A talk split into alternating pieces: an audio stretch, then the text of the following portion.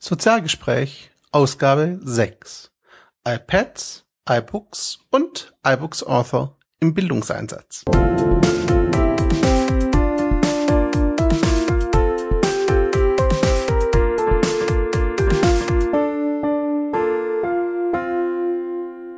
Hallo und herzlich willkommen. Wie gerade schon in der Vorabmoderation gehört, seid ihr hier bei der sechsten Ausgabe des Sozialgespräch Podcasts.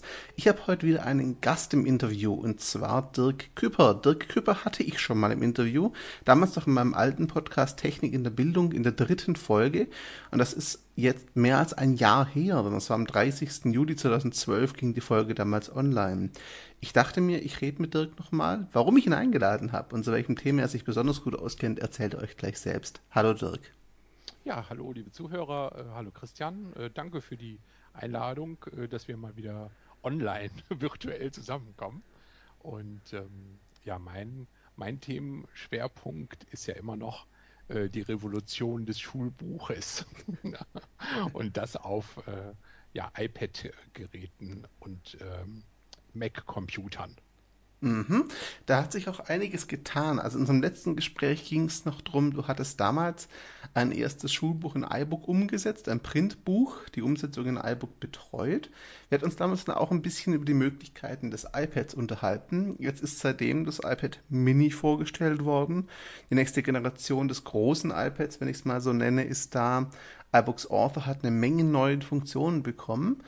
Ähm, all diese Themen wollen wir uns heute anschauen. Einsteigen würde ich mit einem relativ aktuellen Artikel von The Verge. Da haben sie darüber geschrieben, dass in Los Angeles 640.000 Schulkinder bis Ende 2014 mit iPads ausgestattet werden. Das scheint ein spezieller Deal zu sein zwischen den dortigen Schulen und Apple. Ähm, ich hatte dann mal auf Google Plus so ein bisschen gefragt, ist das jetzt wirklich sinnvoll oder nur ein sehr guter Marketing-Gag von Apple? Ähm, was denkst du denn? Also, dass, dass das äh, da drüben wie eine Bombe eingeschlagen hat bei den Stückzahlen, was da an iPads rübergeht, ähm, das ist ganz klar. Also, das wird Apple äh, auch mit einer schönen Success Story, äh, so wie sie es bisher, glaube ich, auch immer gemacht haben, auf der Webseite richtig ausmelken, das Thema. Und äh, Apple hat ja schon von ja, frühester Zeit an eigentlich immer wieder im äh, Education-Markt ähm, gearbeitet. Und das fing ja mit den, mit den ersten Apple Desktop-Computern in Schulen, fing das ja damals schon an. Also die haben nicht nur so den äh, Business- und Endanwender im Auge gehabt, sondern die haben auch die Schulen äh, im Auge gehabt. Und ähm, dass sie das jetzt mit den, mit den iPads fortsetzen, ist eigentlich ähm, ja aus Apple-Sicht äh, normal, würde ich sagen. allerdings, das ist nicht ganz überraschend. Ähm, was allerdings für mich zumindest ein bisschen überraschend ist, ich habe auch so einiges mit Schulen zu tun und Bildungsträgern, auch Hochschulen. Inzwischen das war ja absehbar, haben die Verkaufszahlen von Android-Tablets verschiedenster Hersteller die iPad-Verkaufszahlen deutlich überholt. Das war jetzt auch keine große Überraschung. Dennoch treffe ich im, gerade im Bildungsbereich und nicht nur in Deutschland, sondern auch im deutschsprachigen Ausland extrem viele oder fast nur Apple-Geräte, also iPads und Co. an. Ähm, hast du eine Meinung, eine Ahnung oder eine Erfahrung, woran das liegt, dass trotz den großen Verkaufszahlen von Android-Tablets im Bildungsbereich sich Apple extrem durchsetzt? Ist das reines Lobbying oder gibt es da konkrete technische Gründe für aus deiner Sicht? Ja, also erstmal äh, beeindrucken mich die Verkaufszahlen, die ja immer quartalsweise veröffentlicht werden, gar nicht. Weil was mich persönlich immer sehr interessiert ist, wie viele Geräte sind tatsächlich im Markt vorhanden und aktiv im Einsatz. Ja? Mhm. Wenn jetzt ein Quartal äh, oder zwei Quartale, äh, Quartal ist glaube ich die Mehrzahl, wenn, wenn, da, ne, wenn die jetzt mal für einen anderen Hersteller besser gelaufen sind, dann finde ich, ist das eine gute Sache. Das äh, belebt das Geschäft. Das ähm, ja, stichelt so, feuert so ein bisschen den Wettbewerb an, denke ich. Und ähm, bringt die Hersteller auch dazu, wieder ähm, ja, ein bisschen Innovation vielleicht reinzubringen, Neuigkeiten zu entwickeln. Und ähm, Apple hat ja schon immer ähm, als erster im Markt mit einer Lösung ähm, dargestanden, hat gesagt, guck mal, so wollen wir das in Zukunft haben. Und die anderen sind dann irgendwann auf den Zug aufgesprungen und haben versucht, das ja in Anführungszeichen nachzumachen. Dem einen oder anderen ist das geglückt. Ähm, die neuesten Verkaufszahlen von, von den Microsoft-Tablets ähm, sehen ja nicht gerade berauschend aus. Denen ist es jetzt nicht so gelungen. Ähm, da haben die, glaube ich, sogar mittlerweile den Preis äh, drastisch von deren Tablets gesenkt, äh, um die noch überhaupt irgendwie verkaufen zu können. Also ähm, ich glaube, denen steht das auch schon Oberkante, Unterlippe bei Microsoft. Die müssen, glaube ich, einsehen, dass die verloren haben. Also ähm, das, wo Microsoft damals im Desktop-Markt gewonnen hat, hat Apple äh, schon lange im Tablet-Markt äh, gewonnen. Ähm, das ganze, das ganze iOS-System, die ganzen Tablets und äh, iPhones, die sind einfach aus einer Hand, die Hardware und die Software, genauso wie bei den Desktop-Computern, die Apple baut.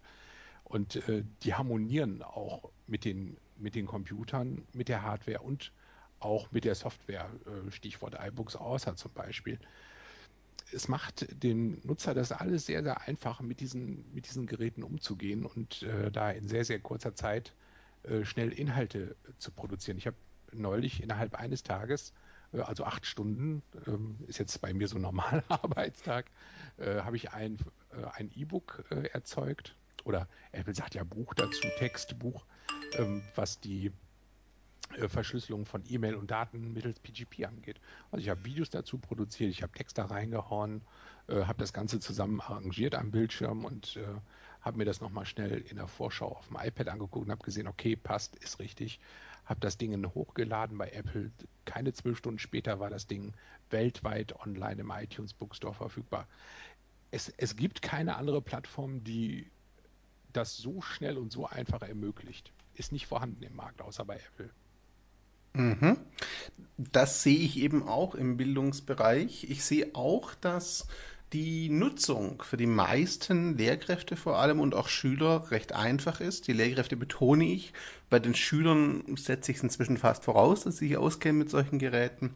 Die Lehrkräfte sind dann nicht immer so ganz einfach, aber bei Apple-Geräten klappt auch das in der Regel. Interessant fand ich den Hinweis nochmal auf Microsoft und das Surface RT vor allem. Windows RT ist ja mehr oder weniger ein Konzept her sehr, sehr ähnlich wie iOS. Ne? Also eingeschränkt, kein Desktop-System, optimiert auf mobile Geräte. Dennoch ähm, verkauft es sich längst nicht so gut und kommt auch nicht so gut an, was sicherlich aus meiner Sicht zumindest auch daran liegt, dass es eben vom Namen her viel zu nah am Desktop-System dran ist. Apple hatte bewusst diese Trennung gewählt. Bei iBooks Author habe ich das Problem ist immer wieder mal angetroffen, ähm, dass viele Schulen eben dann doch auf dem Weg sind, nur noch mit iPad zu arbeiten, zumindest im Arbeitsalltag. Und da ganz oft bemängelt wird, dass es iBooks Author eben nicht wirklich fürs iPad gibt.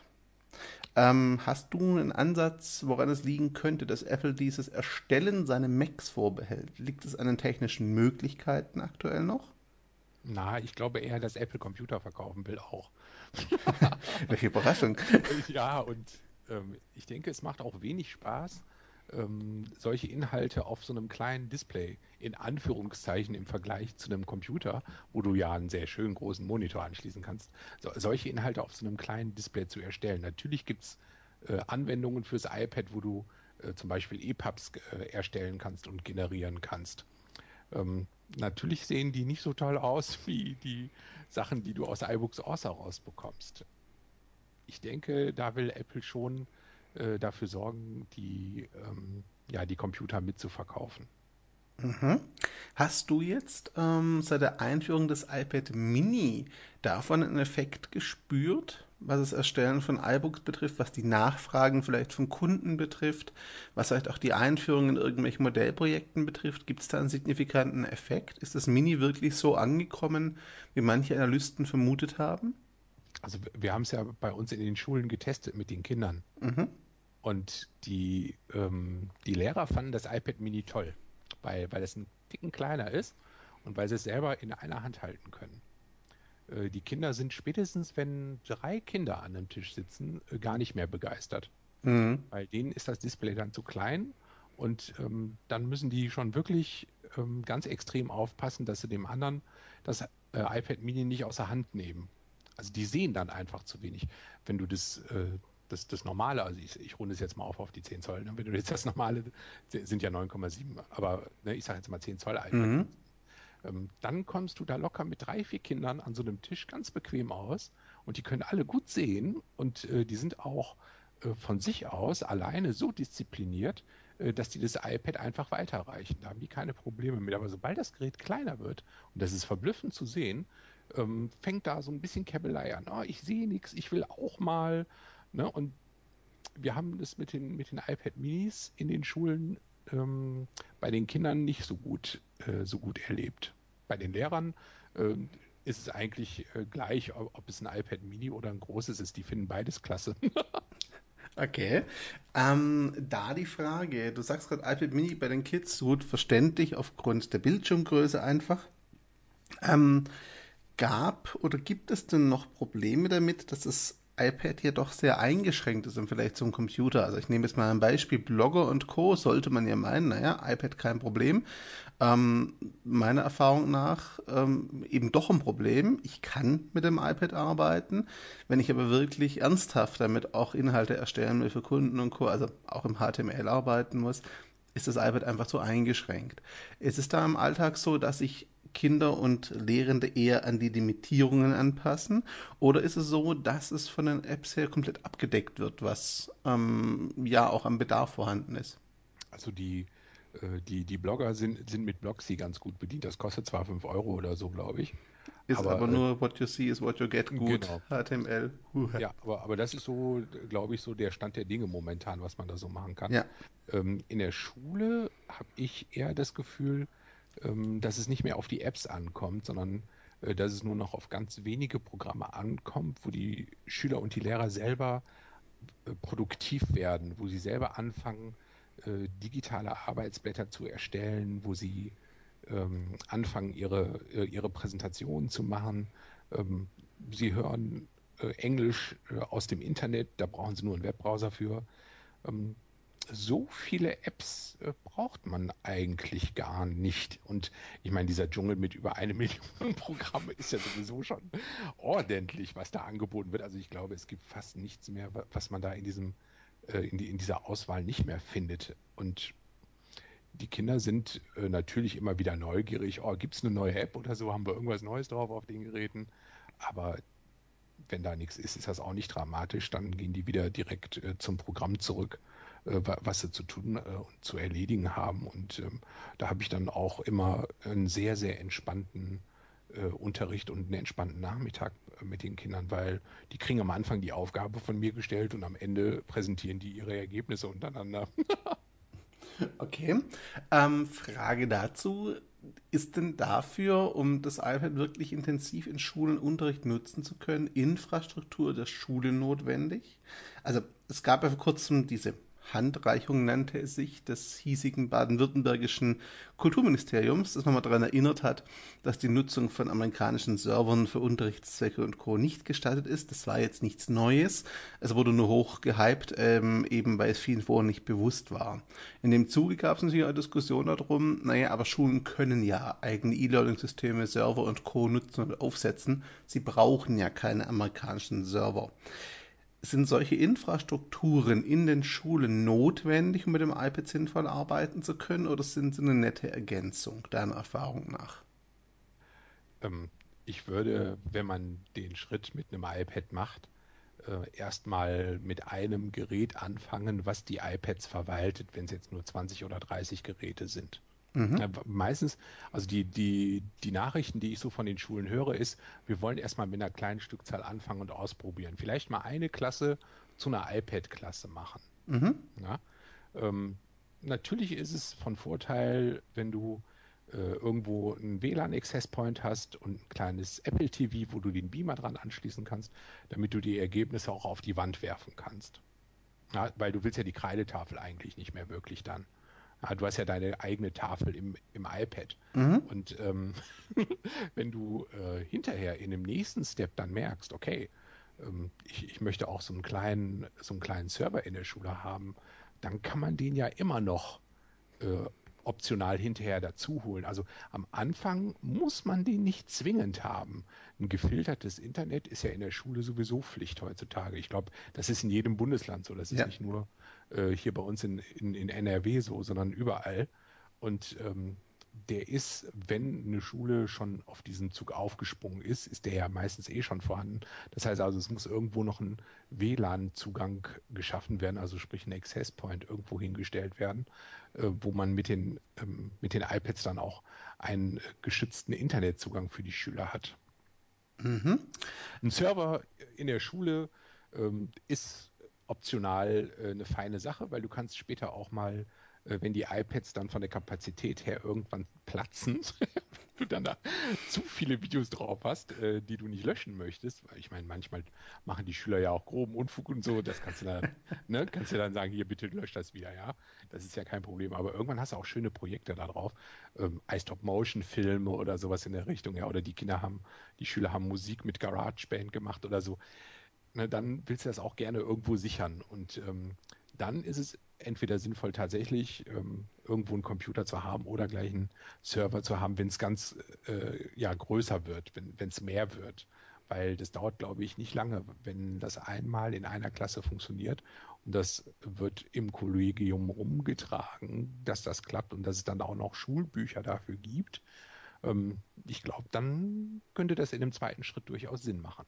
Mhm. Bei den Schulen, die du jetzt betreust und kennst, ähm, ist es da inzwischen dann so, nach dieser ersten Testphase, dass wirklich Geräte an alle Schüler entsprechende Klassen verteilt werden? Oder ist es nach wie vor so, ähm, dass es im Prinzip einen Klassensatz iPads gibt und der hat durchgereicht wird durch die verschiedenen Klassen? Ja, genau, es gibt zu wenige iPads. Ernsthaft? Ja, die Liste, die Liste der, also die, die Lehrer tragen sich immer in so einer Liste ein. Mhm. Und äh, die Liste ist immer voll. Die Liste ist immer voll. Und äh, das geht teilweise sogar schon runter in die erste und zweite Klasse jetzt mittlerweile. Wo, wo ich das persönlich noch ein bisschen für zu früh halte, weil ich bin immer noch der Überzeugung, äh, so ganz altbacken, altmodisch, Kinder lernen lesen, schreiben, rechnen. Dann könnt ihr auch mit einem elektronischen Gerät arbeiten. Aber vorher sollten, glaube ich, so diese einfachen Fingerfertigkeiten noch ähm, noch gelehrt werden, denke ich. Mhm. Da komme ich gleich zu. Das Thema habe ich auch noch auf der Liste stehen. Eine Frage habe ich noch. Liegt es an den Anschaffungskosten, also dass die Schulen das nicht finanzieren, mehr iPads? Oder woran hängt das? Naja, also wenn, äh, wenn, wenn eine Schule sagt, äh, wir möchten keine Desktop-PCs mehr, sondern iPads haben, dann sollte sich jeder Schulträger darüber freuen, weil die Dinger sind einfach kostengünstiger. Mhm. Ähm, sowohl in der Anschaffung als auch über die Betriebsdauer, als auch über die Support, äh, Pflege und Wartung, ähm, die ja bei den iPads quasi in Anführungszeichen wegfällt. Mhm. Das Ding schaltest du ein, schaltest du wieder aus. Okay, du, du musst es für drei Euro im Jahr an Strom aufladen, ja? aber ähm, das ist eine überschaubare Summe, glaube ich. Selbst bei 20 Geräten oder 22. Mhm. Von daher denke ich, also ist, äh, ist der Kostenfaktor nicht mehr, ähm, nicht mehr so der ausschlaggebende Punkt. Ich glaube eher, das sind die Menschen, die was gegen Apple haben. ja, da komme ich jetzt gleich zu, weil das ist eine Frage, die ähm, neben dem didaktischen Ansatz, zu dem wir später noch kommen, auch immer so im Raum steht. Ähm, viele Android-Geräte sind zwar durchaus auch mal mit Stores ausgestattet, aber lassen sich halt umgehen, diese Stores. Also ich kann grundsätzlich auch von anderen Quellen Software installieren. Ob das sinnvoll ist, lasse ich mal dahingestellt, vor allem jetzt im Schulkontext, aber ginge. Die Kritik, die ja an Apple oft gerichtet wird, bezieht sich ja seltenst auf die Nutzbarkeit. Da sind die Limitierungen des iPads meist bekannt, sondern vielmehr über diesen na, goldenen Käfig, wie es oft genannt wird, also das sehr geschlossene System, das mir ja gar nicht so extrem viele Möglichkeiten bietet, ähm, Inhalte oder auch Applikationen, die ich zum Beispiel nur für meine Schule nutzen möchte, an Apple vorbeizubringen. Ähm, siehst du da in der Praxis erstens Probleme mit bisher und zweitens, äh, wie abhängig machen sich Schulen denn mit den Geräten dann wirklich von diesem Ökosystem? Also äh, zu, zu Punkt 1 kann ich nur sagen, es hat kaum mal irgendwo in den Schulen, wo ich jetzt mit den iPads unterwegs bin, mal eine Nachfrage gegeben nach einer App, die es nicht gegeben hat. Mhm. Also ich, ich, ich müsste lügen, wenn ich sage, ich könnte es an zwei Händen abzählen. Okay. Das, das, das stimmt nicht. Also ich habe ich hab mal, hab mal eine Frage gehabt äh, zu, einer, äh, zu einer App, äh, wo es darum ging, ähm, Open Office-Dokumente auf dem iPad ähm, bearbeiten zu können. Mhm. Da gibt es in der Tat noch nichts. Mhm. Ja, das, aber das war das Einzige, wo, wo, wo es wirklich noch ähm, ein Manko ein Manko gab an der Stelle. Alles andere, ähm, da war immer irgendwas zu finden. Ähm, tja, schwer zu sagen, äh, ob, ähm, ob, ob, ob, ähm, ob da irgendwo noch vielleicht eine, ein Wunsch existiert, ähm, der da nicht abgedeckt werden kann von, äh, von diesem iTunes Store. Die, die zweite Sache abhängig gemacht hat man sich ja auch damals bei Microsoft, als man die äh, Desktop-Systeme äh, dahingestellt hat. Man war ja abhängig davon, äh, dass man da immer wieder Virenscanner draufgepackt hat, äh, die dann äh, dafür gesorgt haben, dass die Kisten sicher sind. Und ne, man, man hat ja auch Folgekosten gehabt und so. Ähm, da gab es ja auch eine gewisse Abhängigkeit. Also die Frage ist, was ist das kleinere Übel jetzt? Mhm. ist, das, ja. ist, das, ist das diese riesengroße Auswahl an Möglichkeiten, die ich mit dem iPad habe? Oder auf der anderen Seite ähm, ja, der, der, Ärger, den ich mit diesen ganzen Virenzeugs und Co. habe und mit diesen ganzen Spionage-Programmchen äh, in, äh, in der Androiden-Welt zum Beispiel. Ne? Der Punkt dieser Abhängigkeit ist ja bis zum gewissen Grad auch immer die, ja, ich sag mal, das Bedenken, ähm, auf Dauer eine Art Monopol zu schaffen, die der Bildungslandschaft ja irgendwo auch nicht gut tut. Ich meine, jetzt, der Deal in Los Angeles zum Beispiel hat natürlich auch Kritik auf den Plan gerufen, nicht ganz zu Unrecht, ähm, weil es so ähnlich wie bei Windows ist es in der Office-Welt und Desktop-Welt praktisch so geworden, sag ich mal. Die Mehrheit der Unternehmen und auch viele Bildungseinrichtungen setzen halt Windows ein. Ähm, das ist relativ offen, das heißt, ich kann noch recht viel machen, aber dennoch ist es schon in vielen Bereichen eine Art Monokultur, sage ich mal. Schon auch ein Monopol, das sich nur ganz langsam öffnet. In, einzigen, in einzelnen Unternehmen, wo Linux zum Einsatz kommt oder auch Macs, aber die Mehrheit ist schon noch auf Windows. Ähnliche Befürchtungen gibt es jetzt halt auch im Bildungsbereich. Ne? Die sagen, wenn Apple hier zu stark wird, dann kann Apple irgendwann auch Konditionen und Rahmenbedingungen diktieren. Beispiel im iBook Store gab es in den USA zwei, drei, ne, wo einzelne Bücher nicht oder nur in einer gekürzten und veränderten Fassung auf den Markt kommen durften, weil Apple gesagt hat, bestimmte Inhalte wollen wir da einfach nicht haben. Das betraf ein einziges Schulbuch, glaube ich, auch mit. Ähm, das ist natürlich alles noch im kleinen Rahmen und weitgehend irrelevant aktuell. Die Frage, die sich halt immer stellt, ist es sinnvoll, sich da abhängig zu machen? Da meine Frage an dich, wie groß würdest du das Risiko aus deiner jetzigen Praxiserfahrung einschätzen? Und zweitens, wäre da ein Transit, also ein Wechsel zu anderen Systemen relativ problemlos möglich aus deiner Sicht? Also ich kann die Frage, die zwei Fragen kombiniert beantworten, wenn es mhm. dir nichts ausmacht. Gerne. Und zwar ähm, arbeite ich gerade mit äh, zwei Leuten aus Berlin ähm, an einem äh, freien Schulbuchprojekt. Mhm. Äh, das ist der Schulbuch OMAT. Ähm, die zwei äh, Initiatoren haben sich auf die Fahne geschrieben, ein Biologiebuch zu schaffen, was unter äh, OER-Lizenz bzw. CC-Lizenz steht, also im OER-Bereich. Mhm. Ähm, Open Educational Resources steht sozusagen, wo alle sich dran bedienen können, das Buch runterladen können, äh, ergänzen können, also so wie Wikipedia quasi, und ähm, das wieder zurück online stellen und äh, den anderen Schulen und Lehrern und Schülern wieder äh, zurückgeben und zur Verfügung stellen. Ähm, speziell wird das Buch äh, von meinen Schülern, die ich hier äh, in, in Düsseldorf an der Hand habe, auch für das iPad umgesetzt. Weil diese ganzen multimedialen und interaktiven Fähigkeiten des, des iBooks Authors und des iPads ähm, meiner persönlichen Meinung nach einfach einen Ticken besser sind als eine PDF-Datei oder eine, eine einfache EPUB-Datei, die auch erzeugt wird. Mhm. Ich sehe da nicht zwingend so eine Abhängigkeit ähm, an, an so einem, von so einem iPad oder von so einer Apple-Lösung, weil wir ja doch durch das Internet die, die, die fantastischen Möglichkeiten haben, äh, diese verschiedenen Formate äh, alle zu verwenden, alle zu produzieren und alle herzustellen. Ja, wenn jemand sagt, ähm, ich möchte das jetzt aber auch noch in einem Mobi-Format haben, wenn man zum Beispiel an die Kindle Fires, den von Amazon, mhm. ähm, ja, dann müssen wir halt irgendjemanden suchen, der dazu bereit ist, das Buch auch für einen Kindle umzusetzen. Mhm. Ja, also ähm, ich habe damals äh, mich dort äh, bei den äh, Leuten in Berlin beworben und habe gesagt, Mensch, ähm, ich möchte ganz gerne, dass Schüler und Schülerinnen dieses Biologiebuch gestalten und machen, weil ich möchte damit Medienkompetenz fördern, ich möchte äh, dass die sich mit dem Lernstoff auseinandersetzen und das ist ein ganz anderer Weg, wie die an diese Lerninhalte rangehen. Ich möchte, dass die da Fragen äh, entwerfen, dass die selber aktiv werden, dass die einen Fotoapparat in die Hand nehmen, dass die lernen, was sind Lizenzbestimmungen, sprich, was darf ich aus dem Internet nehmen, was nicht. Also so, so dieses rundrum Medienkompetenzpaket äh, einfach damit abdecken. Mhm. Und äh, das mache ich mit Schülern und Schülerinnen aus der Klasse 7 aufwärts. Okay, das heißt, die gestalten die Inhalte und das Buch dann weitgehend selbstständig. Das haben die, äh, ganz am Anfang haben die das gemacht. Äh, mittlerweile haben die ähm, Initiatoren äh, dort in Berlin, die diesen Schulbuchroman ins Leben gerufen haben, äh, von der Stanford-Universität eine, eine Biologiebuchvorlage bekommen, die auch unter der Creative Commons Lizenz steht und die sie ins Deutsche übersetzen durften. Mhm.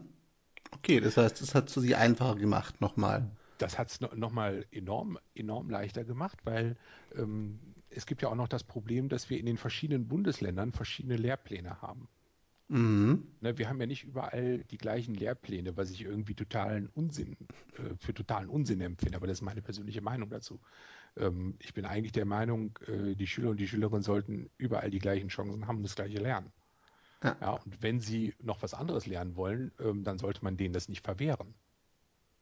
Gut, das Problem haben wir, glaube ich, solange unser föderales System die Bildung auf mm. Länderebene auslagert, wird ja. es vermutlich nicht besser werden, fürchte so ich ein es. klein wenig. Ja. Ähm, aber was, was hindert jetzt jemanden daran, wenn das Buch fertig ist? Und es steht ja schon äh, zum Teil online im Netz. Äh, es ist noch nicht ganz fertig, aber die ersten Teile sind schon, sind schon online äh, mit dem heutigen äh, Datum, wo wir jetzt hier sprechen.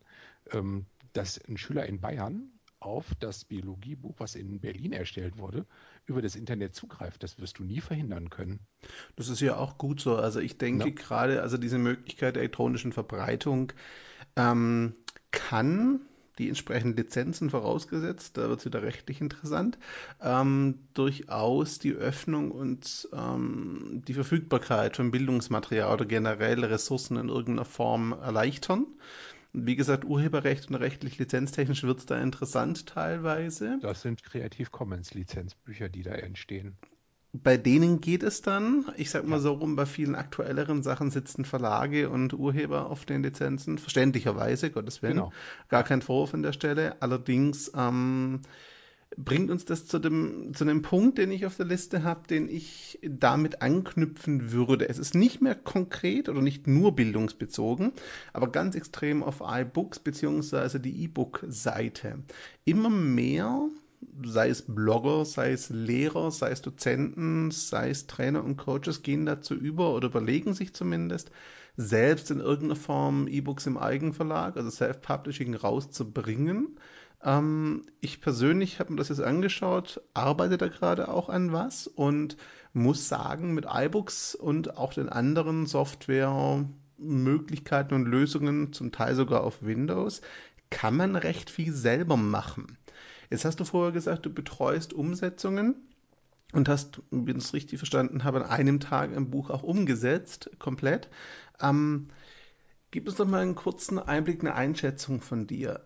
Wie weit kann man selber als interessierter Laie, sag ich mal, gehen? Was kriegt man selber hin? Ab welchem Punkt würdest du sagen, macht es Sinn, sich dann doch die Unterstützung von Leuten zu holen, die da richtig Ahnung haben? Sei es jetzt im Bildungskontext, sei es im Kontext Self-Publishing.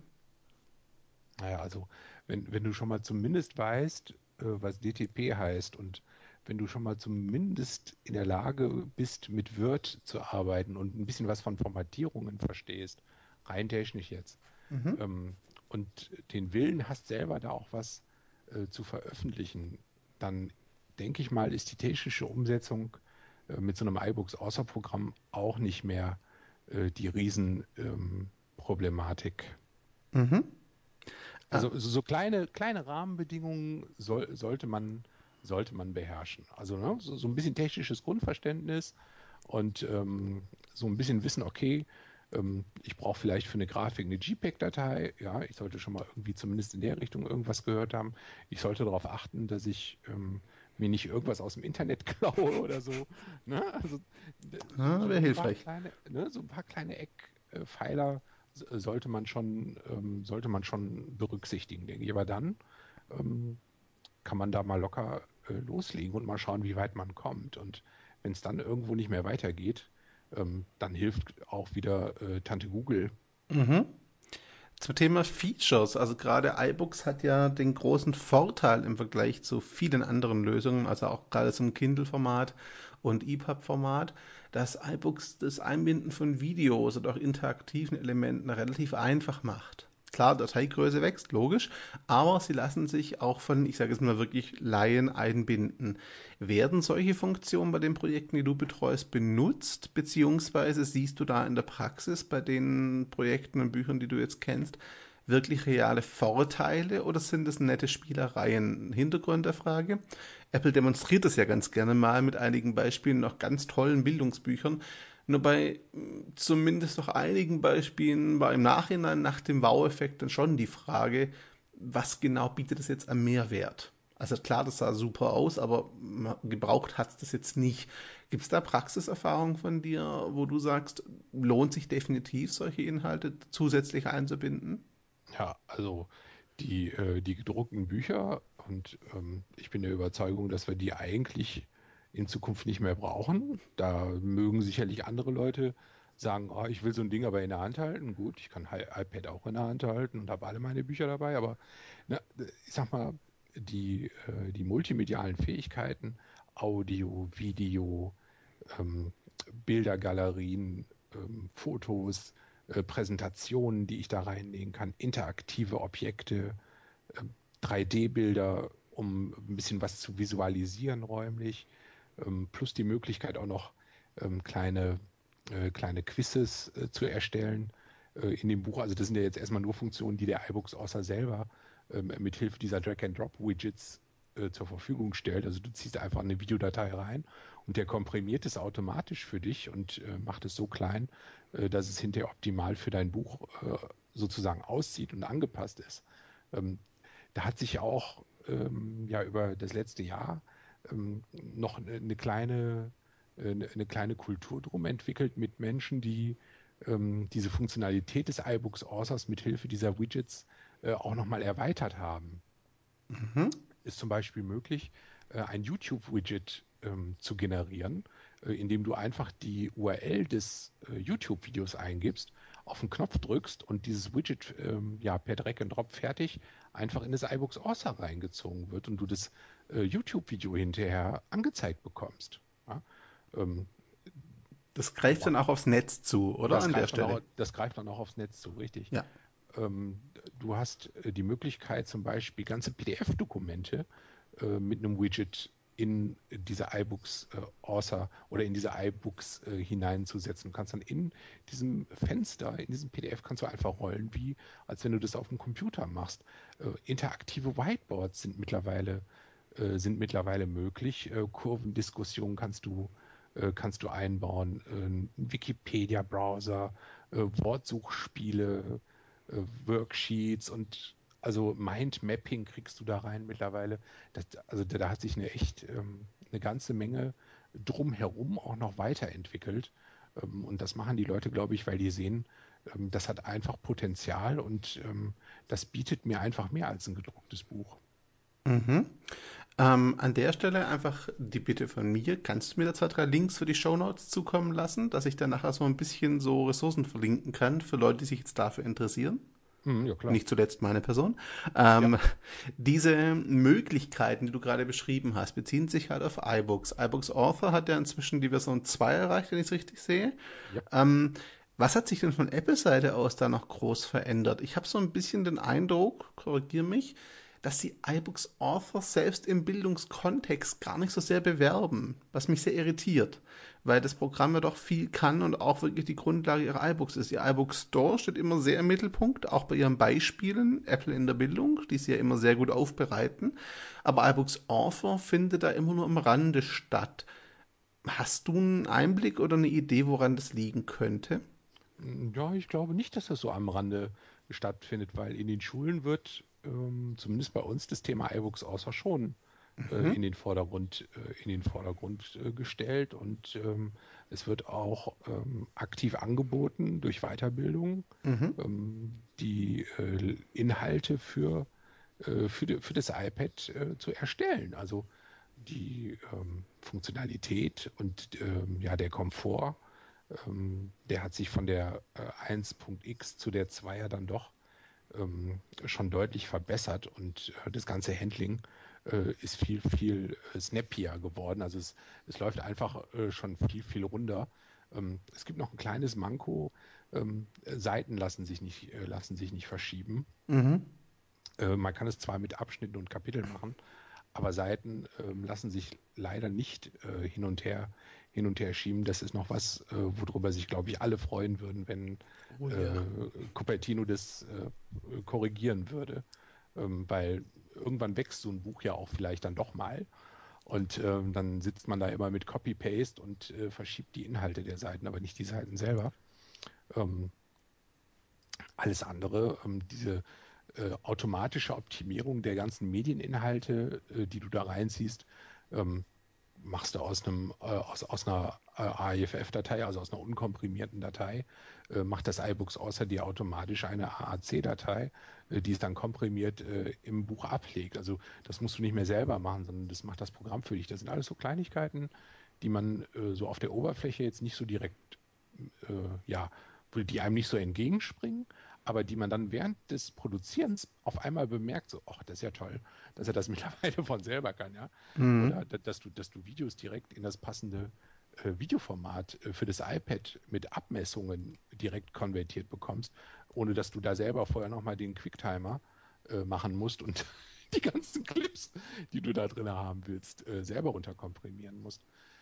Da ist äh, schon doch ähm, eine Menge, äh, eine Menge drin und ich denke mal, dass Apple äh, auch des, äh, des iBooks außer äh, wahrscheinlich, wenn jetzt das nächste macOS 10.9 kommt, äh, zumindest ist mein geheimer Wunsch, dass so ein bisschen weiterentwickelt, weil dann werden die Bücher ja auch äh, auf dem Mac äh, zum Anzeigen zur Verfügung gestellt. Dann ist es ja nicht mehr nur auf das iPad, zumindest was das ähm, interaktive Format anbelangt, äh, begrenzt. Ich meine, EPUBs und ne, kannst du ja sowieso auf dem iPad oder auf dem Rechner sehen, wenn du das entsprechende Programm hast, aber diese schönen interaktiven Bücher gingen ja bisher immer nur auf dem iPad.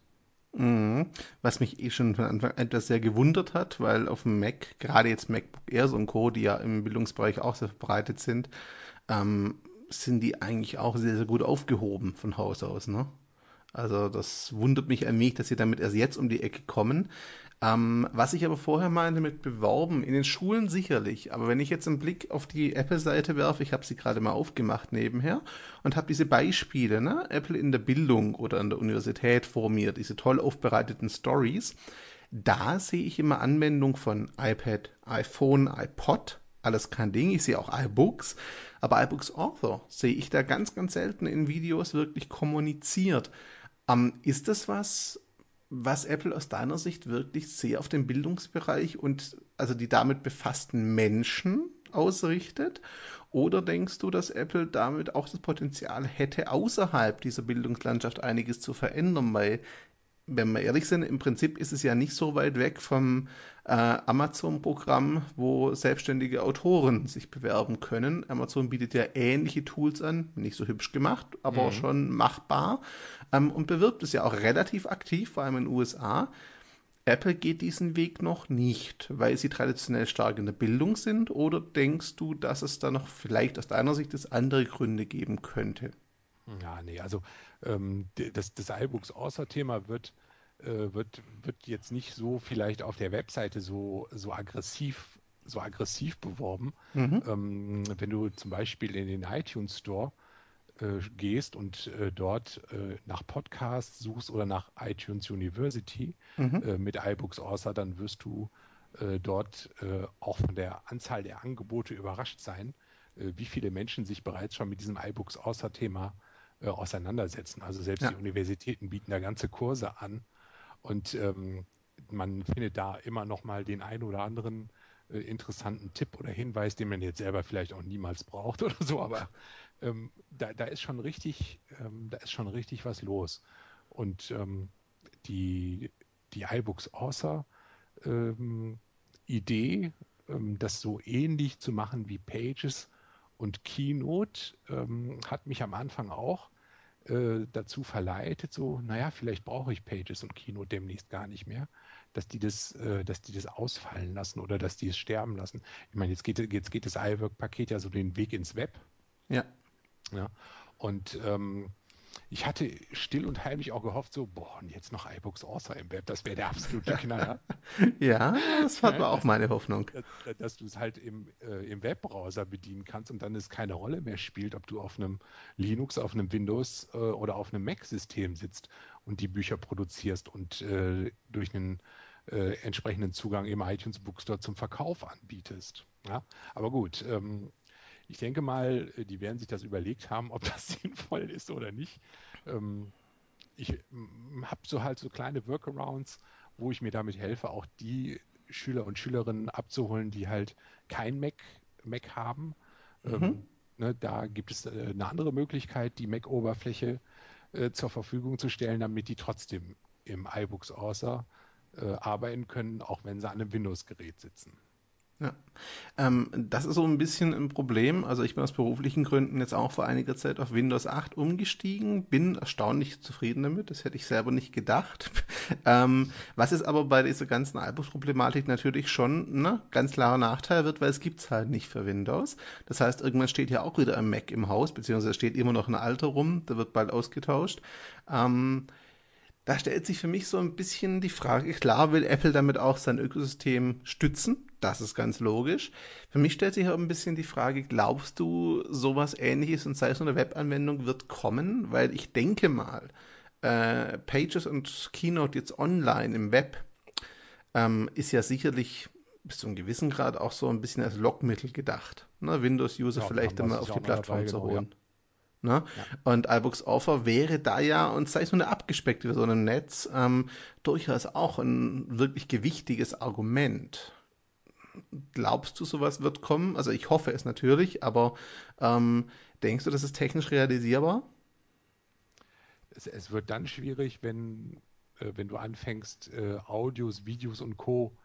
Ähm, ins Netz reinzupumpen, weil dann brauchst du eine echt schnelle Internetverbindung von dir aus ins Internet. Ja. Ähm, alles andere ähm, sehe ich nicht mehr so als so problematisch an, weil äh, ich denke mal schon, dass man mit HTML5 eine ganze Menge auf die Beine stellen kann. Man, man, man muss, glaube ich, noch ein bisschen Zeit abwarten, bis, ähm, bis überall die benötigte Infrastruktur. Also ich meine, nicht jeder ist, ist irgendwie mit einer 400 Mbit Upload-Leitung äh, beglückt äh, in, in, der, in der Schule oder ähm, irgendwie in einem Unternehmen oder so. Das haben ja, das Privileg haben ja nur die Universitäten hier teilweise bei uns in Deutschland. Ähm, in Amerika mag das vielleicht auch wieder anders aussehen, das weiß ich nicht genau.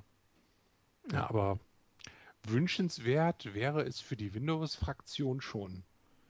Ja, ich denke, also das ist unabhängig vom Betriebssystem, ich denke auch für Apple wäre es definitiv wünschenswert, weil sie würden damit ja ihr iBook Store und das ganze iBook-System noch ein ganzes Stück pushen. Also es gerade ja, auch Hochschulen und Schulen, die auf Windows festhängen, sage ich jetzt mal, weil einfach die Umstiegskosten extrem hoch wären im ersten Augenblick. Ähm, das mag sich im Laufe der Zeit dann wieder ausgleichen, aber zu Beginn ist das Budget halt schon nicht zu verachten, dass sie da investieren müssten. Ähm, hätten natürlich trotzdem Zugang dazu und das wäre dann schon nochmal ein Schritt für Apple. Ja, eigentlich schon. Also ähm, die Frage ist, wie viele Computer verkaufen sie dann weniger?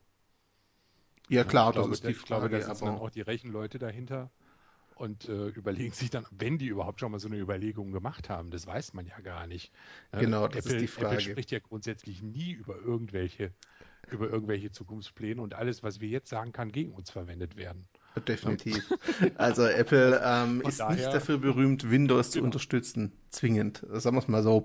Ähm, ja, ist ja auch nachvollziehbar, ist nicht ja. der Punkt.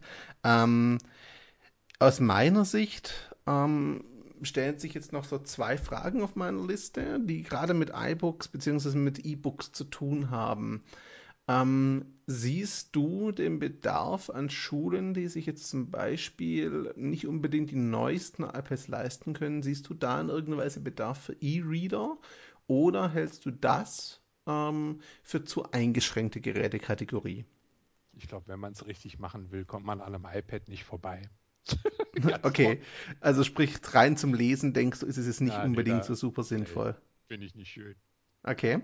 Zweite Frage, du hast es vorher kurz angesprochen. Ähm, Wie sieht denn das aus? In den iPad-Klassen wird da parallel mit Stift und Papier nach wie vor gearbeitet oder verlagert sich das im Laufe der Zeit komplett auf die elektronische Nutzung? Weil das ist ja immer so ein Bedenken von Kritikern, die sagen, ist super wichtig, alles klar, aber ähm, diese Nutzung von Stift und Papier hat ja auch viele Vorteile, sei es mal lerntechnisch, sei es wirklich neurologisch von der Entwicklung her.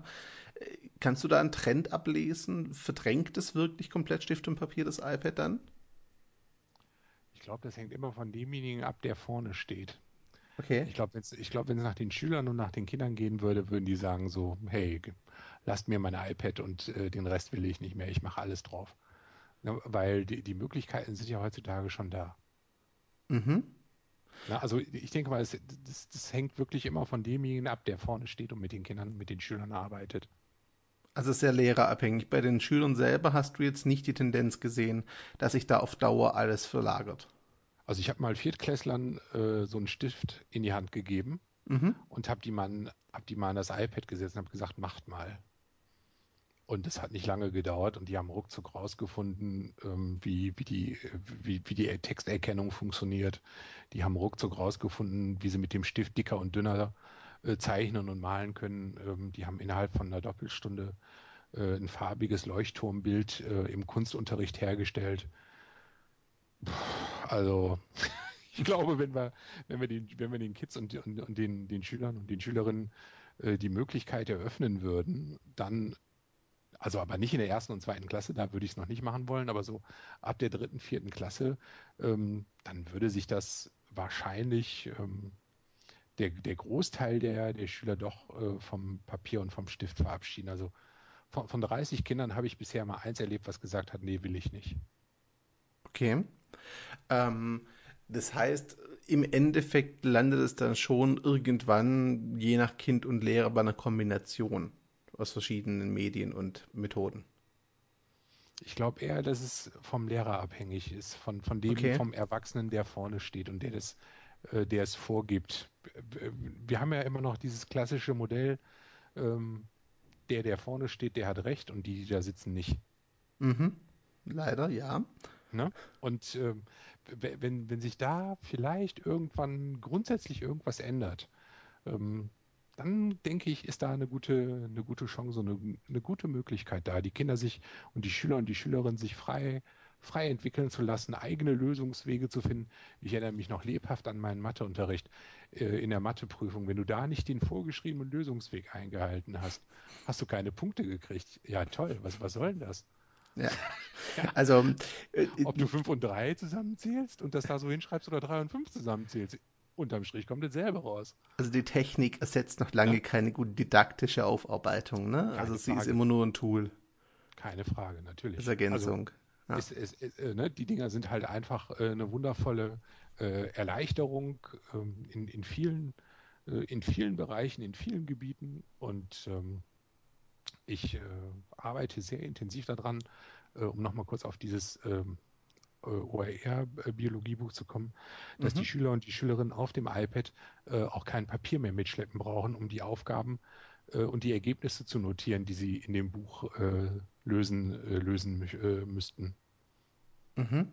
Ne? Also da tüftel ich auch ähm, schon dran, dass die nichts mehr mitschleppen müssen, außer das Gerät. Also sprich, dass sie dann komplett papierlos unterwegs sein können, wenn sie Ganz wollen. genau.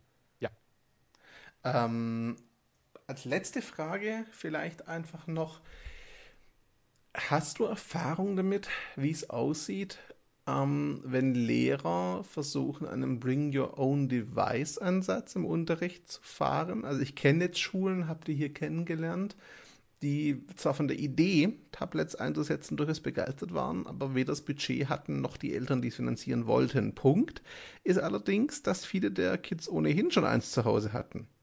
Ne? Also, ähm, Ja. äh, als dann die Frage kam, so nach dem Motto, okay, ihr habt iPads oder auch Android-Geräte, das war eine bunte Mischung verschiedenster Dinge. Es war sogar ein BlackBerry-Tablet dabei, was mich hm, sehr überrascht hat. Ähm, und die jetzt das Modell gerade fahren, okay, ihr bringt das alle mal mit und damit eben dann hauptsächlich auch über die Standard-Apps auf den Geräten beziehungsweise Webdienste und den Browser arbeiten. Was natürlich seine Tücken hat, ähm, aber dennoch funktioniert. Hast du damit auch schon Erfahrungen gemacht bei dir in den Projekten? Also es gibt, äh, es gibt hier in Düsseldorf einen Berufskolleg, ähm, die haben äh, die Eltern äh, die Geräte äh, selber anschaffen lassen, haben das freigestellt mhm. und äh, die können äh, die Geräte dann natürlich über einen geschützten Internetzugang nutzen. Der Lehrer zieht mit und hat damit grundsätzlich kein Problem, dass die Schüler und die Schülerinnen mit Tablets arbeiten. Wenn er das nicht will, müssen die Schüler und die Schüler die Tablets ausmachen, egal. Mhm. Ja, dann wird das Ding rumgedreht oder der Deckel kommt drauf oder wie auch immer.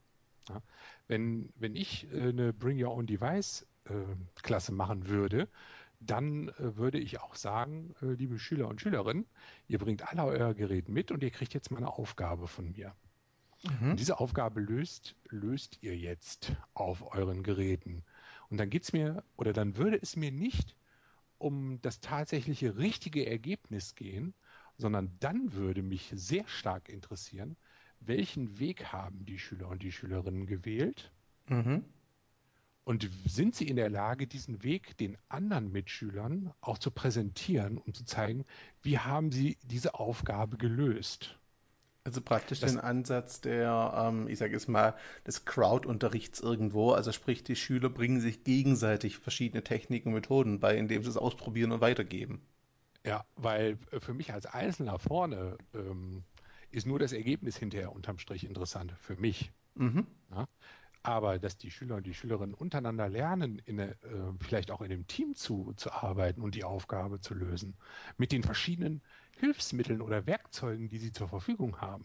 Ich glaube, das ist das, worauf wir äh, die Schüler und die Schülerinnen mit solchen Werkzeugen für die Zukunft vorbereiten können.